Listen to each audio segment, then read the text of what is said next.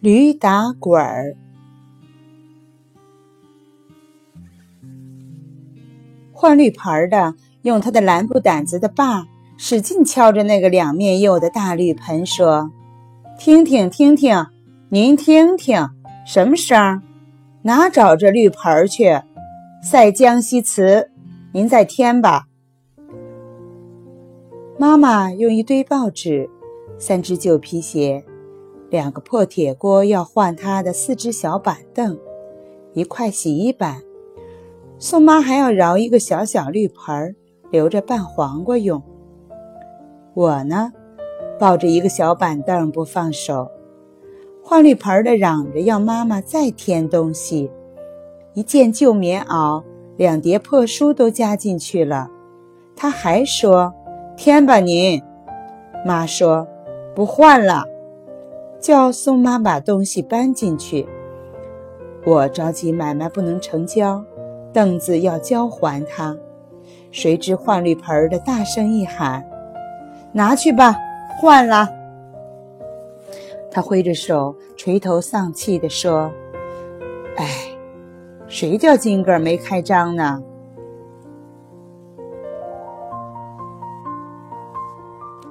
四个小板凳就摆在对门的大树荫底下。宋妈带着我们四个人，我、猪猪、弟弟、燕燕，坐在新板凳上讲故事。燕燕小，挤在宋妈的身边，半坐半靠着，吃她的手指头玩。你家小栓子多大了？我问。跟你一般大，九岁喽。小栓子是宋妈的儿子，他这两天正给我们讲他老家的故事。里的麦穗儿长了，山坡的青草高了，小栓子摘了狗尾巴花，扎在牛犄角上了。他手里还拿着一只厚厚的鞋底，用粗麻绳纳得密密的，正是给小栓子做的。那么。他也上三年级了，我问。乡下人有你这好命，他成年家给人看牛呢。他说着，停了手里的活儿，举起锥子在头发里划几下，自言自语地说：“今年个可得回家看看了，心里老不顺序。”他说完，愣愣的。不知在想什么。那么你家丫头子呢？其实，丫头子的故事我早已经知道了。宋妈讲过好几遍。宋妈的丫头子和弟弟一样大，今年也四岁了。她生了丫头子，才到城里来当奶妈，一下就到我家做了弟弟的奶妈。她的奶水好。弟弟吃的又白又胖，他的丫头子呢？就在他来我家试妥了工以后，被她的丈夫抱回去给人家奶去了。我问一次，他讲一次，我也听不腻就是了。丫头子呀，她花钱给人家奶去了。宋妈说：“将来还归不归你？我的姑娘不归我。”你归不归你妈？他反问我。那你为什么不自己给奶？为什么到我家当奶妈？为什么你赚的钱又给了人家去？为什么？为的是……说了你也不懂。俺们乡下人命苦呀。小栓子他爸爸没出息，动不动就打我。我一狠心。就出来当奶妈，自己赚钱。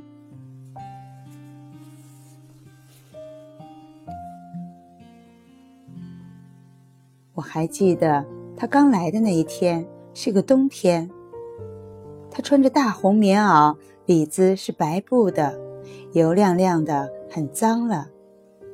他把奶头塞到弟弟的嘴里，弟弟就咕嘟咕嘟的吸呀吸呀，吃了一大顿奶。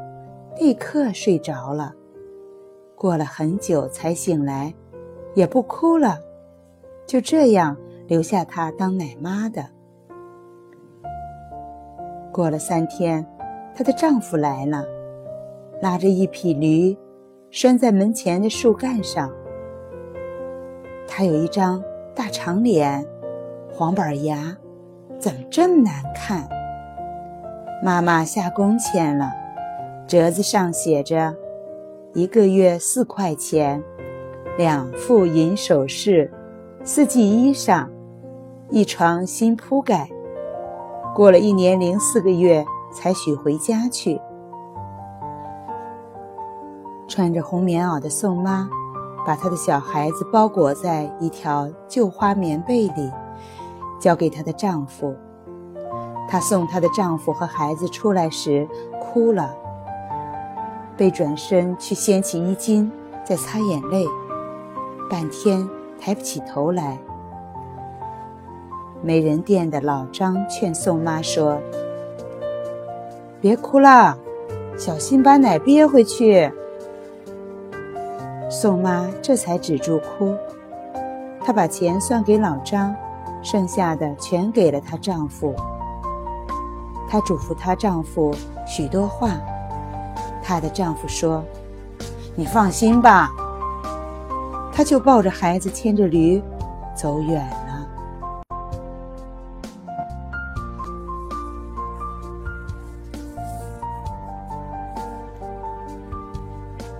到了一年四个月，黄板牙又来了。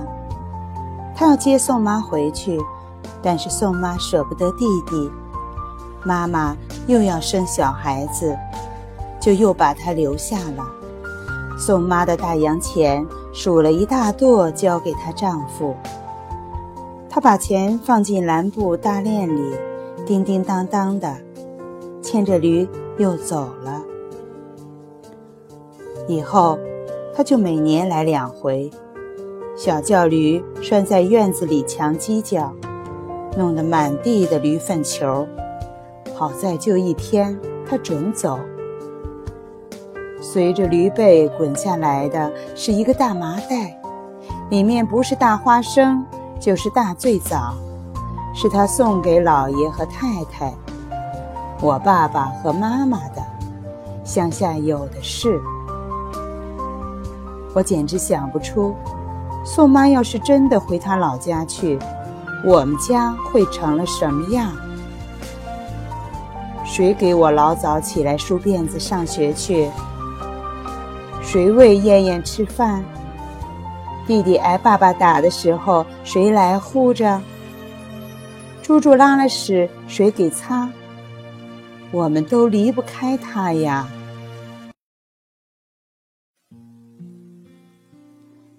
可是，他常常要提回家去的话。他进来就问了我们好几次：“我回俺们老家去好不好？”“不许啦！”除了不会说话的燕燕以外，我们齐声反对。春天，弟弟出麻疹，闹得很凶，他紧闭着嘴，不肯喝那芦根汤。我们围着鼻子、眼睛起满了红疹的弟弟看，妈说：“好，不吃药，就叫你奶妈回去。回去吧，宋妈，把衣服、玩意儿都送给你们小栓子、小丫头子去吧。”宋妈假装一边往外走，一边说：“走喽，回家喽。”回家找俺们小栓子、小丫头子去哟！我喝，我喝，不要走！弟弟可怜兮兮的张开手，要过妈妈手里的那碗芦根汤，一口气喝下了大半碗。宋妈心疼的什么似的，立刻搂抱起弟弟，把头靠着弟弟滚烫的烂花脸说：“不走。”我不会走，我还是要俺弟弟，不要小栓子，不要小丫头子。跟着，他的眼圈可红了。弟弟在他的哄拍中渐渐睡着了。前几天，一个管宋妈叫大婶儿的小伙子来了，他来住两天，想找活儿做。他会用铁丝给大门的电灯编灯罩，免得灯泡被贼偷走。宋妈问他说：“你上京来的时候，看见我们小栓子好吧？”嗯，他好像吃了一惊。瞪着眼珠，我倒没看见。我是打刘村我舅舅那儿来的。哦，宋妈怀着心思的呆了一下，又问：“你打你舅舅那儿来的？那俺们丫头给刘村的金子他妈奶着，你可听说孩子结实吗？”哦，他又是一惊，没，没听说。准没错，放心吧。停了一下，他可又说：“大婶儿，您要能回趟家看看也好，三四年没回去了。”等到这个小伙子走了，宋妈跟妈妈说：“她听了她侄子的话，吞吞吐吐的，很不放心。”妈妈安慰她说。我看你这侄儿不正经，你听，他一会儿打你们家来，一会儿打他舅舅家来，他自己的话都对不上，怎么能知道你家孩子的事儿呢？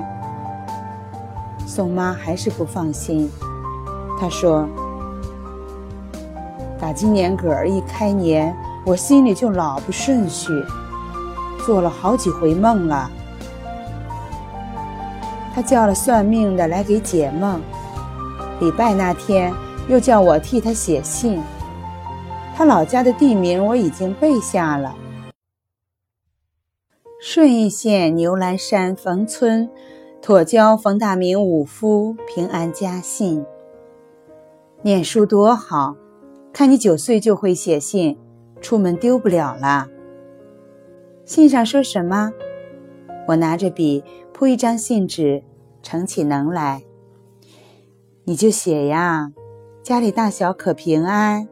小栓子到野地里放牛要小心，别净顾得下水里玩儿。我做好了两双鞋和一套裤褂。丫头子那儿别忘了，到时候送钱去，给人家多倒倒房。拿回去的钱前后快二百块了。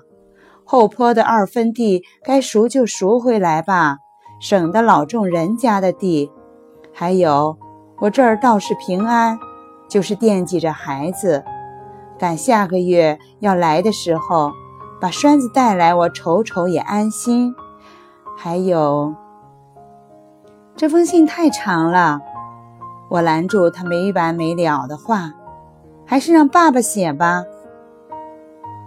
爸爸给他写的信寄出去了，宋妈这几天很高兴。现在，他问弟弟说：“要是小栓子来，你的新板凳给不给他坐？”“给呀。”弟弟说着，立刻就站起来。“我也给。”猪猪说：“等小栓子来，跟我一块儿上附小念书，好不好？”我说。那感情好，只要你妈答应让他在这儿住着，我去说，我妈妈听我的话。小栓子来了，你们可别笑他呀，英子，你可是顶能笑话人。他是乡下人，可土着呢。宋妈说的，仿佛小栓子等会儿就要到似的。他又看看我说：“英子。”他准比你高，四年了，可得长多老高呀！宋妈高兴地抱起燕燕，放在她的膝盖上，膝盖头颤呀颤的。她唱起她的歌：鸡蛋鸡蛋壳壳里头坐个哥哥，哥哥出来卖菜，里头坐个奶奶。奶奶出来烧香，里头坐个姑娘，姑娘出来点灯，烧了鼻子眼睛。他唱着，用手扳住燕燕的小手指，指着鼻子和眼睛，燕燕笑得咯咯的。宋妈又唱那快板。槐树槐，槐树槐，槐树底下搭戏台，人家姑娘都来到，就差我的姑娘还没来。说着说着就来了，骑着驴，打着伞，光着屁股挽着髻。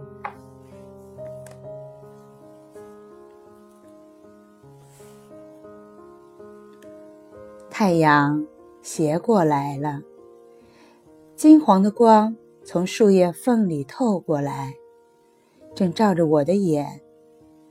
我随着宋妈的歌声，斜头躲过晃眼的太阳，忽然看见远远的胡同口外，一团灰在动着。我举起手遮住阳光，仔细看，真是一匹小驴。得得得的走过来了。赶驴的人，蓝布的半截褂子上蒙了一层黄土。哟，那不是黄板牙吗？我喊宋妈：“你看，真有人骑驴来了。”宋妈停止了歌声，转过头去，呆呆的看。黄板牙一声“喔喔”，小驴停在我们的面前。宋妈不说话，也不站起来，刚才的笑容没有了，绷着脸，眼直直瞅着她的丈夫，仿佛等什么。黄板牙也没说话。噗噗的掸他的衣服，黄土都飞起来了。我看不起他，拿手捂着鼻子。他又摘下了草帽扇着，不知道跟谁说：“好热呀！”宋妈这才好像忍不住了，问说：“孩子呢？上，上他大妈家去了。”他又抬起脚来掸鞋，没看宋妈。他的白布的袜子都变黄了，那也是宋妈给做的。他的袜子像鞋一样，底子好几层，细针密线儿纳出来的。我看着驴背上的大麻袋，不知道里面这回装的是什么。黄板牙把口袋拿下来解开了。从里面掏出一大捧烤的倍儿干的挂络枣给我，咬起来是脆的，味儿是辣的，香的。英子，你带猪猪上小红他们家玩去，挂落枣多拿点儿去，分给人家吃。宋妈说：“我带着猪猪走了，回过头看。”宋妈一手收拾起四个新板凳，一手抱燕燕，弟弟拉着她的衣角，他们正向家里走。黄板牙牵起小轿驴，走进我家门，他准又要住一夜。他的驴满地打滚儿，爸爸种的花草又要被糟蹋了。等我们从小红家回来。天都快黑了，挂络枣没吃几个，小红用细线穿好，全给我挂在脖子上了。进门看见宋妈和她丈夫正在门道里，黄板牙坐在我们的新板凳上发呆，宋妈蒙着脸哭，不敢出声。屋里已经摆上饭菜了。妈妈在喂燕燕吃饭，皱着眉，抿着嘴，又摇头又叹气，神气挺不对。妈，我小声的叫。宋妈哭呢。妈妈向我轻轻的摆手，禁止我说话。什么事情这样的重要？宋妈的小栓子已经死了。妈妈沙着嗓子对我说。她又转向爸爸：“哎，已经死了一两年，到现在才说出来，怪不得宋妈这一阵子总是心不安。一定要叫她丈夫来问问。她侄子那次来，是话里有意思的。”两件事一起发作，叫人怎么受？爸爸也摇头叹息着，没有话可说。我听了也很难过，不知道另外还有一件事是什么，又不敢问。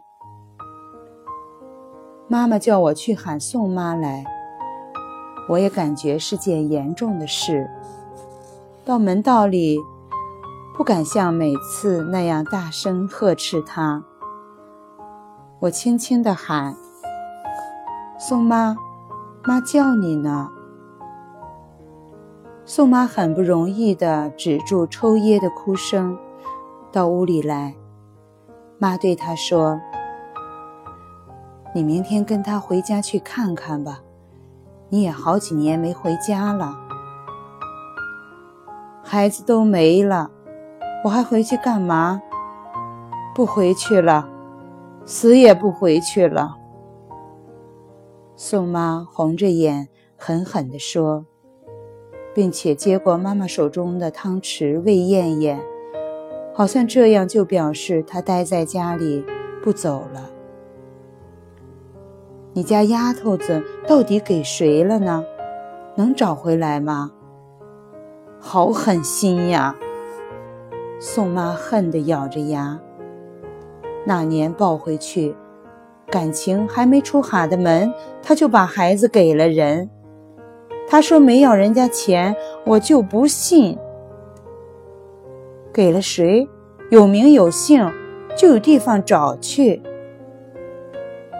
说是给了一个赶马车的，公母俩四十岁了，没儿没女的。谁知道是真话假话？问清楚了，找找也好啊。原来是这么一回事儿。宋妈成年跟我们念叨的小栓子和小丫头子，这一下子都没有了。宋妈年年都给他们两个做那么多衣服和鞋子，她的丈夫都送给了谁？旧花棉被里裹着的那个小婴孩，到了谁家了？我想问小栓子是怎么死的，可是看着宋妈的红肿的眼睛，就不敢问了。我看你还是回去，妈妈又劝她，但是宋妈摇摇头，不说什么，尽管流泪，她一勺一勺的喂燕燕。燕燕也一口一口的吃，但两眼却盯着宋妈看，因为宋妈从来没有这个样子过。